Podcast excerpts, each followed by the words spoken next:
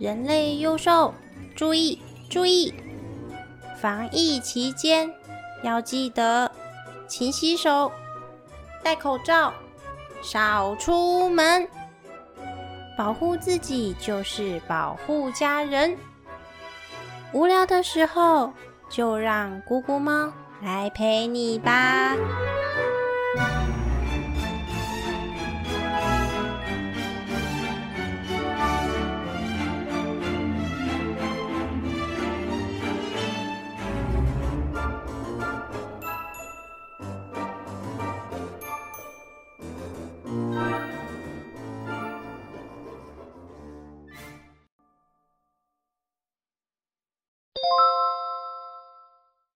两只小野猪扛着竹子要走回村，沿着前面这条路走到底，就是野猪村了。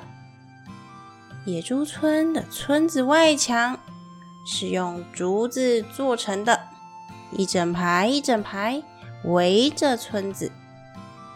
大门也一样是用竹子做的，门上写着。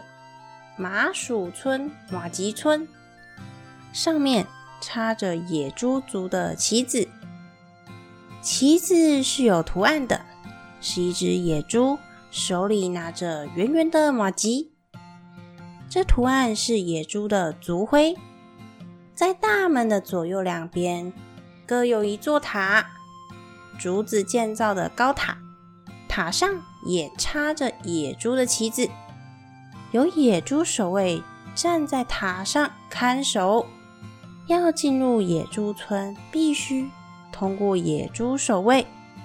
两只小野猪一前一后到了村子门口，抬头向野猪守卫打招呼：“守卫叔叔辛苦了。”野猪守卫看到是小野猪们，打开村子大门，放他们进去。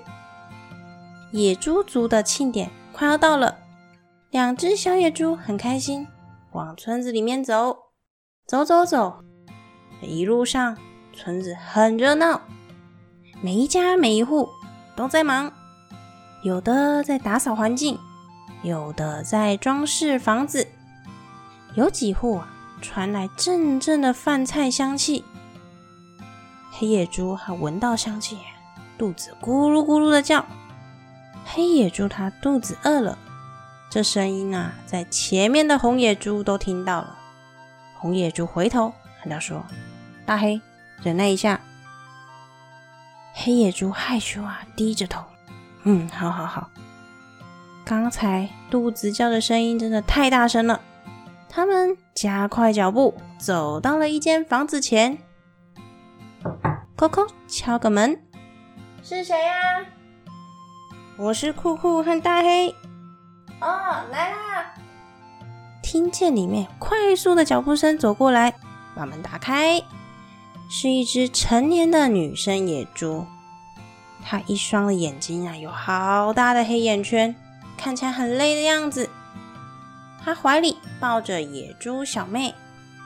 妈妈是酷酷哥哥和大黑哥哥耶。酷酷是那只红色小野猪。大黑是黑色的小野猪，酷酷大黑把包包放在地上，蹲在地上啊，在包包里翻找东西，找找找，东西找到了。大黑把东西都拿起来，阿姨，这是草药，还有今天采的一些野菜。野猪妹妹在野猪阿姨耳边说了一些悄悄话：“妈妈，放我下来。”野猪阿姨放下野猪小妹，妹妹蹦蹦跳跳的跑进房间里。野猪小妹她在房间里找东西，找找找，找到了，冲到门前，哥哥哥哥，这个这个给你们。大黑酷酷两个微笑点点头，接过野猪小妹给的东西，拿在手里面。妈妈，妈妈，我要抱抱。猪阿姨把美美抱起来。美美是想谢谢你们，在她受伤的时候帮助过她。大哥哥跟你说，这是我和妈妈一起做的护身符。妈妈说这是很久以前啊，妈妈的妈妈教她的，可以保护大哥哥们。酷酷把其中两个护身符收进口袋。大黑的脖子挂着哨子项链，他把护身符和项链绑在一起收好。好了，我们要回去了。大哥他还在家里等。阿姨、妹妹，谢谢你们，再见喽！大黑酷酷站起身，背上背包，竹子啊在往肩上一扛，和野猪阿姨、妹妹道别之后，直接往家里的方向快步走。啊啊！扛的竹子很重啊！啊！终于到家了。啪！的竹子往家门口一放，敲门。大哥，我们回来啦！里面的野猪大哥开了门。哎，回来了！来来来，快进来！有烤地瓜。野猪大哥的鬃毛是咖啡色的。和酷酷大黑年纪一样，野猪大哥的名字叫做毛毛。这间房子是三只小野猪一起开的杂货店。酷酷大黑把竹子、包包都拿进来。进门之后，先看到的是卖杂货的店面，里面摆了各式各样大哥用茅草编织的一些日常用品。从店面的穿过一扇拱门，就到了小野猪们住的地方。一看，那餐桌上放着烤地瓜，看起来是刚烤好的，热烟的蒸汽啊往上冒啊冒。有几个看起来像大黑一样黑黑的，似乎是烤焦了。野猪大哥毛毛。很擅长做精细的一些手工物品，但是煮饭的厨艺就没这么好了。酷酷大黑他们也不在意，大黑把它烤焦的地方剥剥剥剥掉，嗯，好吃，大哥烤的，嗯，真好吃。酷酷则是安安静静的把自己那一份吃完，看着桌上地瓜剩下两个。酷酷转身进入厨房，在厨房忙了一下，手里端了一大锅汤，从厨房走出来。三只小野猪就这样度过愉快的午餐时间。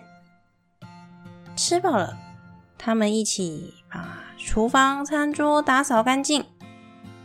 忙完后睡个午觉，大约下午两点的时候。先起来的是野猪大哥毛毛，毛毛去顾杂货店了。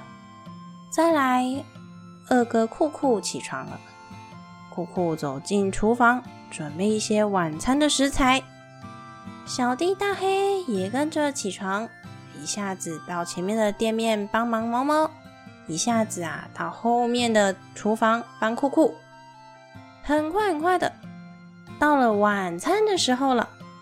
等毛毛忙完店面的事情，三只小野猪要一起吃晚餐。有人在吗？嗯，这时候有人敲门了。有人在吗？是谁呀？哎，大哥、二哥，你们有叫外送吗？大哥摇摇头，没有啊。二哥苦苦听到“外送”两个字。从厨房走出来，手里紧握着汤勺。我做了一桌的菜，是谁？谁点的外送？二哥心想：是谁呀？这吃得完吗？没点外送啊，应该是邮差挂号吧。都等等等等等，我去看看是谁。